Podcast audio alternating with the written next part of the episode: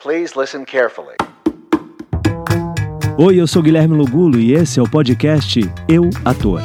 30 minutes. I, I promise no. No, no, no, stay it's long. fine. It's fine. Even though, because you have such an amazing career, and then I, I was like, oh, I want to do so many questions. I need to, to cut it out.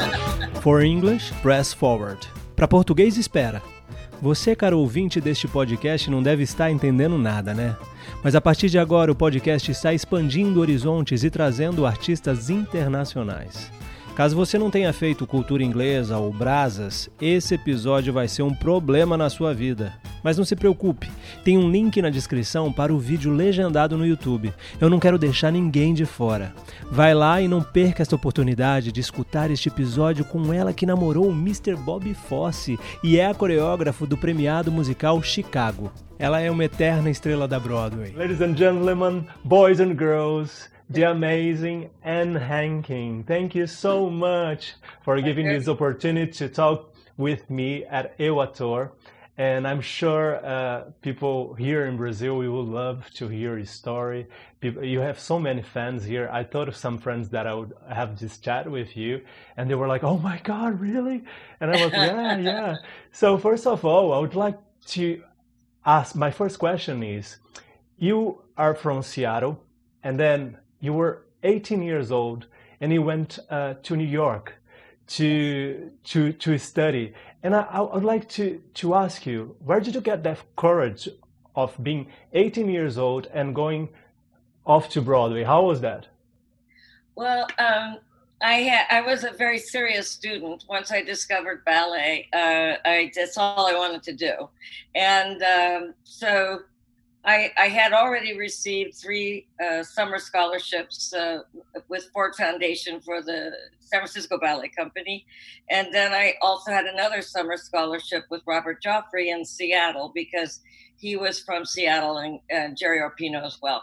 So they came back to give back, and uh, it was Mr. Joffrey who said uh, that uh, I, I, I could have a career in ballet if I wanted, but he thought because he heard me saying or belt really, and and I have a especially that I had quite a, a, a personality. I was always joking around, and uh, he said, "I really think if you are thinking about Broadway, you'd be very happy there." and do well. So when I turned 18, I already had direction, and uh, and and uh, I uh, had a letter of recommendation and introduction to um, the um, assistant artistic director at Radio City Music Hall. So I, I was pretty sure that I would eventually get a job there, and I did. And um, and I my mother set me up with lessons at uh, American Ballet Theater, and uh, so I had something to do, a structured life, and then I started working, and and and here I am. But that's that's I amazing. a dream. Yeah, Sorry. because you, you you were you started ballet really young. Did you had any Yeah. artists in your family that introduced you to art? How was that? Uh, yeah, my uh, my aunt was a, a classically trained opera singer, uh, and uh, she was good. She had a voice very similar to uh, Marilyn Horne. Uh, I did not get her voice, but uh, you know, she taught me how to belt without losing my voice, Yeah. and uh, and she was very artistically inclined, and she was the president of the Ladies Musical Society in Seattle. So I had seen a lot of opera with her. I saw Marilyn Horne do a, a concert there. I saw a lot of uh, Seattle Repertory Theater, which is an excellent repertory theater. A lot of, uh, quite a few of their stuff has gone to Broadway, so it's, it, it, it was good, and I knew it was good. So um, I had her on my side, and then I think as my parents started noticing that I was not only very serious, but but uh, improving and working hard. Uh, that they saw that this was something I loved. They weren't going to stop it. You know, I was going to go come heck or high water, and um, so they uh, they said, you know, we'll support you, but you have to uh, go to work and raise money for a round trip ticket and at least enough money uh, to stay for two months. Uh, you know, so I raised five hundred dollars, which was unrealistic, but um, but my allowance was 50 cents. So it was a great boom in my in my wealth, you know, at oh, the time. God. so so uh, they let me go. My mother set me up at the YWCA, and uh, I was fortunate. I, I started working about a I don't know a few weeks later when I arrived. Yeah. You have a funny uh, you have a funny story about your first audition for Fiddler on the Roof, the singing audition. Could Oh. you could you tell me please? Because I heard it, but I think it's so amazing. And could you please? Oh, I went to what's called an open audition because I did not have my equity card, my union card. So uh, there are like there were a lot, about 500 people, and uh, and I somehow managed to do the dance audition all the way through, and then we were supposed to sing, you know, to sort of weed out the you know the next Yeah. group of people. And I said, well, I didn't know I was supposed to sing. I just came to a dancing audition, but um, if you can play "Summertime" in an alto key, I, I, I'll sing that for you. And so they said they could. And so I started singing at the top of my lungs and playing the second balcony and, you know, taking the audience in and all this stuff. And after about 16 bars, which is really all your, they want to hear, uh, he said, thank you very much. And I said, oh, no, no, it's not done yet. That's I mean, like, like, you know, he just didn't know. yeah. yeah. and, and he was very nice to me. It was Milton Greene, the musical director. He said, "Oh, oh, okay," and he let me sing it. And then I sang the second verse. oh, that's amazing. That's He was amazing. very nice. He was very, very sweet. Uh, I was obviously very young and didn't know anything, and he was very kind. And uh, he, fortunately, liked the way I sang, so I got the job. yeah and and how was that for you after you, you, did your first show and then you were it was a tour wasn't it it was a tour Yeah. of Fiddler on the Mhm. Roof and then after that you were like okay now I, I need to start auditioning how were you at auditions Uh, audition is, uh, uh, for me, another craft entirely. So I had to go to a lot of auditions to um, to get used to them and to start seeing what works. I was very lucky with the open call for fiddler because it was all ballet. The um, the uh, uh, the the combinations and the steps we needed to do, and I was pretty strong that way. So uh, you know that was good. But if you're auditioning for something that has any sort of like tap rhythm, I, I, you know, I'm not very good. Um, and even weight uh, distribution for jazz was a little difficult for me in the beginning. And uh, so I had to go to a lot of auditions to be good right off the bat. Yeah Learn something quickly and bring it up to a certain level uh, to where at least I was happy with it. You can't, I had no control over whether they would pick me, but I did have control over whether I, I felt I did well and did I enjoy myself. Because that was my goal. yeah know, Because auditions, I think, for everybody are a nightmare. it's you know? horrible it's horrible every time you say like next time I'll do better and then you go and it's like everything you rehearse for it you just can't do it it's it's, it's No, completely I know. crazy It's an, it's another art. Um, I'll tell you one funny story, an, an audition story. Um, for a while, um, my nerves got the better of me, and which is also, uh, especially when I was singing, my knees would start to shake, yeah and uh, so I would go to vocal auditions, voice auditions uh, for for the because at that time they had a dance chorus and a singing chorus, so I would go to the singing chorus as well as dance.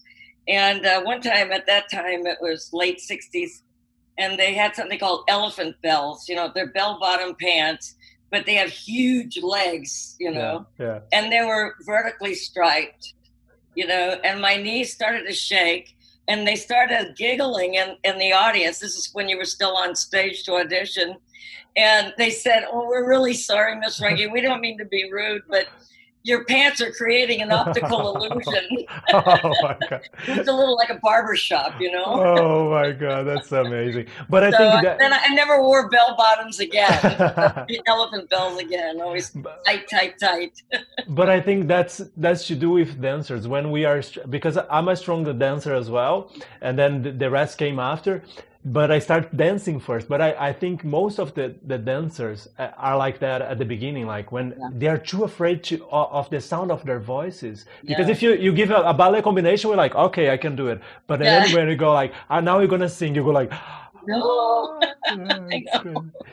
it's torture, but uh, that's why I uh, I started taking voice lessons too to get you know to continue. Uh, but um, I just kept going to auditions over and over and over, uh, just so I could get used to them. Yeah. And tell me about your audition for Pippin. That was the first time you you, Yeah. you encounter uh, Mr. Bob Fosse, wasn't it? Yeah.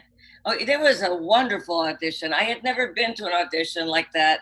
And I think the, the reason why it was good for me, especially, is that he actually was starting to work with you, with all the dancers on stage. He would come up on stage and, um, you know, they would teach. Well, first was a ballet combination just to see, you know, you know, to sort of clear the way for dancers that hopefully he would hope would come to the fore. And so ballet, I, I usually do well there. So I stayed, and then we started learning this um, very intricate uh, piece of uh, uh, a combination with a lot of isolations and uh, um, little storytelling, and then an improv. Like we had a balloon that we had to keep bouncing, you know, and bounce it and catch it over here, and you know, what did we do with the balloon while we were doing all of this stuff, you know? yeah You know, so it's a little like you know, real coordination. Yeah, yeah, yeah. And uh, like a clock, I always said, this is like looking at a Swiss clock. This is going this way, that's going that way, something's going up Yeah, and down, yeah. back and forth, you know. So, and I- but I liked it. I've always liked his work anyway. And um, so he would come up on stage and say things like, well, you know, um, that maybe isn't a good step for you. Try this step. It says the same thing. And and just to see how giving you were and how you worked with him, he was very nice.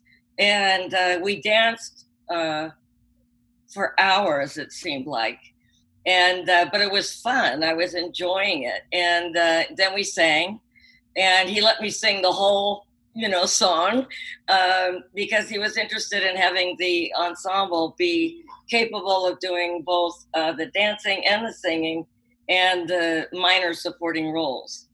So we were sort of like a jack of all trades kind of a thing. So um, he was great, and uh, um, by the end of the of the audition, that whole day, I was called back. So that was all good news for the finals.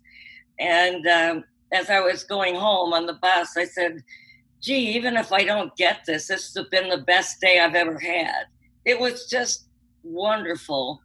and he kept working with us. He kept trying stuff on us, and you know, sometimes we'd offer something up, and he'd say yes or no, but very nicely, you know. And uh, he really encouraged a great deal of conversation, both dance conversation as well as verbal conversation back and forth. Uh, I think he really wanted to see one, did you trust him? And two, are you willing to make changes and can he work with you? And and are you open? you know so um so i think uh, it, it after the second day i think there was a third you know and if they do more than three days at that time they have to pay you Wow, know, that's good. yeah otherwise they, they they do all of their preparation on you and then yes. give somebody else but no uh so i came back and at that time the third day it was very it was supposed to be a week later because he had something he had to do. And um, so um, I just spent all my time trying to perfect even better with his notes the combinations that he had done already, um, in case he reviewed, and uh, and then by the end of the third day, uh, it was good. I, I got it, and I was very very happy. Did Yeah, you enjoy was- doing the show? I, two years ago, I did the show here in Brazil. Yeah. Yeah, and I was Lewis, and I loved it. good. Yeah, I Oh, loved Louis. it. Yeah, Louis. Look what mommy has for you. yeah, such a great part, and I had so much Yeah. fun. We have this choreographer here in Brazil called Alonso, and he Uh-huh. he he he choreographed the show, of course, but in the style of Bob Fosse. Oh, great. And uh, he, he's such a, an amazing choreographer. And I find it really difficult that thing of the oscill- oscillation of doing Yeah. this and then uh, nowadays, of you course, know, it's, as a it's ballet easier. dancer, it's one long Yeah, yeah. body, and you say, you know, exactly. and, and this is it's almost goes against ballet. You're turned in instead of turned out.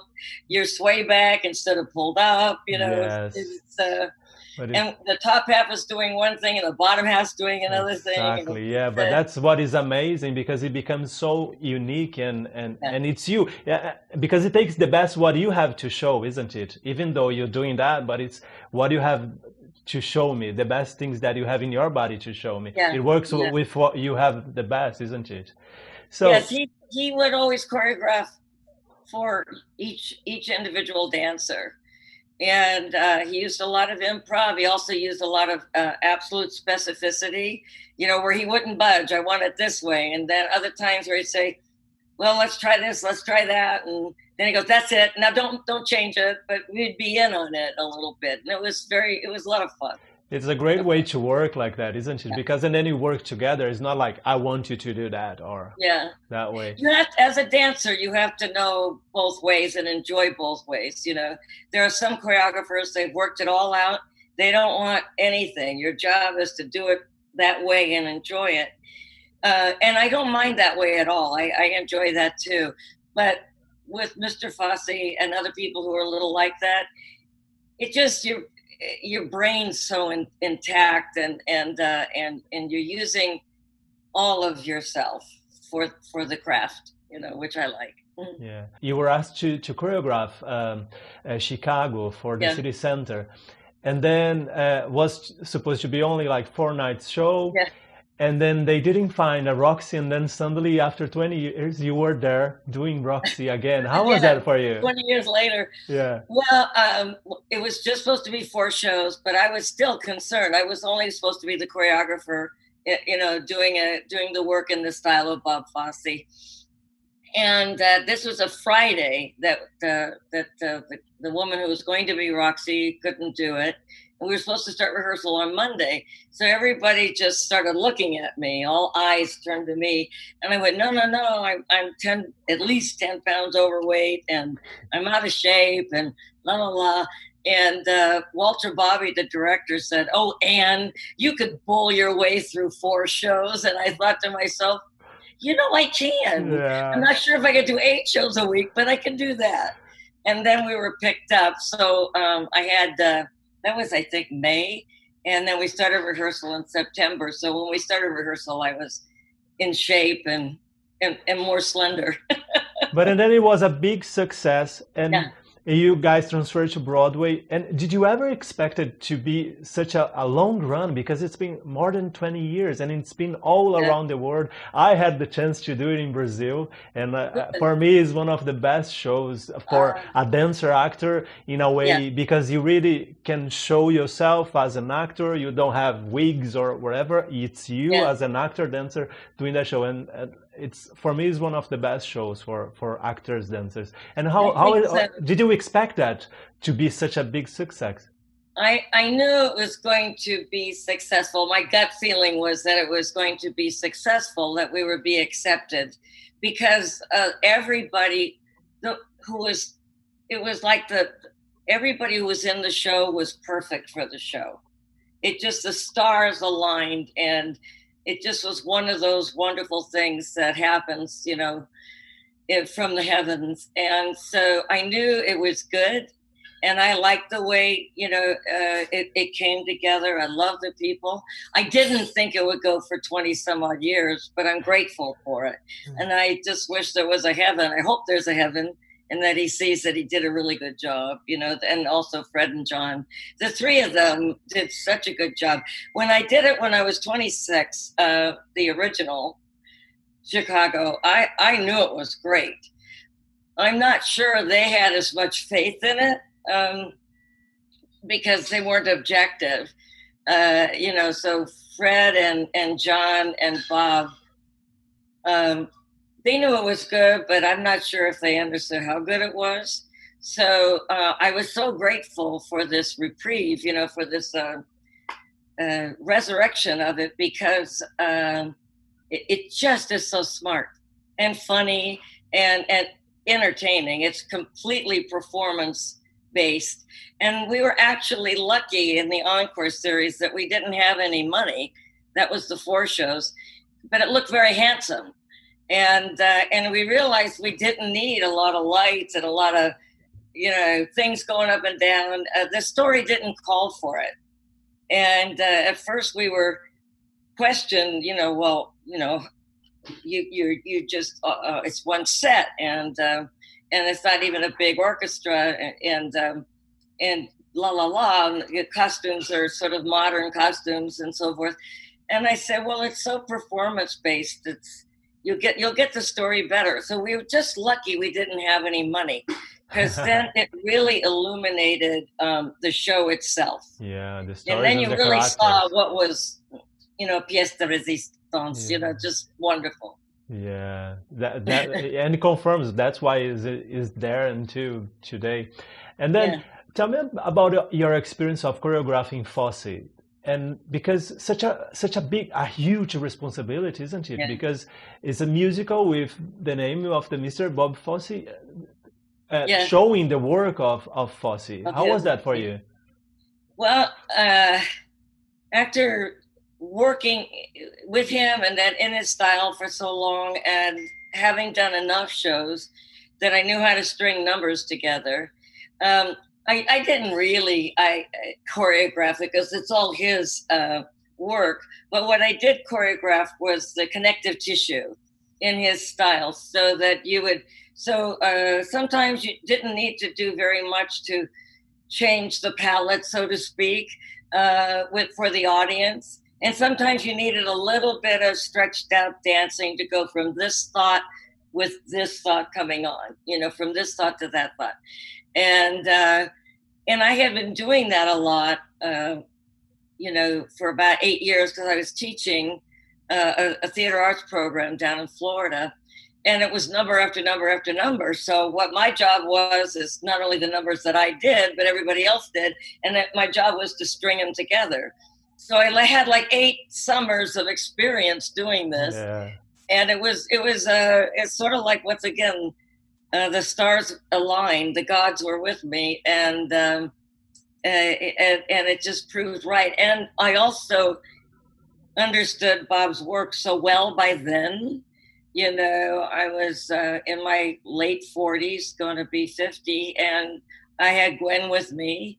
And Gwen uh, took care of all of Bob's shows. So she's been my boss, uh, well, probably a good 25 years, uh, but at least 15 plus years before we did Fosse. And she's actually the, the person who got me the job. She liked what I did with Chicago and she liked uh, she had also taught down at this theater arts program of mine which is still going i i, I just don't teach there anymore because i'm getting very too old but um uh and she liked the project and she liked the kids and a lot of the kids that we were training we actually hired you know for either chicago or fosse if they were right for it so she got to know quite a few of the kids down there and really liked them so uh, I think that gave her the confidence to fight for me as director choreographer, but really director. Amazing. Yeah. I remember seeing that I have a DVD of it and I remember watching again and again and being like, "Oh my god, I want to do something like that." I Because know they I were know. they were beautiful artists in Right. that show. It was just they so were. amazing. They- It was once again all the right people were available, and then when someone left the show, another right person was right. Nobody. I didn't have to force anything. uh, Or retrain somebody or any of that stuff. It was just, they just were a ready. beautiful segue into the show. That's know. amazing. Have you did you have the chance to watch uh, Fosse Verdon, the, the TV series? Uh, I, I yes, I did. I Uh, didn't see all of it. Yeah. But what what did you think? Did, how how Well- how was how did you feel about seeing yourself portraying there? Did you think they were Well, I like Margaret. I like Margaret. Uh, I, I didn't do some of the things that Margaret did, but that's okay. You yeah. know, um, there's no way uh, if somebody's had open heart surgery that he's even thinking of of uh, making love, so to speak. So that that never happened, and it just uh, it seemed uh, kind of medically unsound. You know, you're you're in a lot of pain. Yeah. You have a, a foot long Yeah. incision, plus they break your your your sternum to get to the heart, and then you've got all these other cuts because you're on the heart lung machine. You really are are sore and hurting. And actually, he almost died after the operation. So, um, so he had he was in intensive care for a long, long time. So there was, he was highly monitored. So if his heart rate went up, there'd be you know six doctors and twelve nurses. So it was it was unrealistic. But I understand you know that they do liberties like that. But um, I, I I was sorry that they had Bob's work to do, and the the few numbers that they did of his, they didn't really show it. They kept cutting in and out. Yeah. And then the numbers that they kind of showed somebody else choreographed, and it wasn't as good as Mr. Fosse's work. Um, but it, you, you kind of assume that that's his work, and it's not, you know. Uh, so I, I felt sad that um, because anybody uh, who has, you know, is a complicated person, you need to know their genius as well. And I felt that you didn't see Gwen's genius and you didn't see Bob's genius. I do think that those two actors, uh, Sam uh, Sam Rockwell and um, uh, Michelle, Michelle. Williams, Yeah. are, are brilliant actors, and they deserve the awards they got. It's it just it just wasn't the people I I knew. Oh, it was um, maybe some other version that somebody else told them, but Yeah.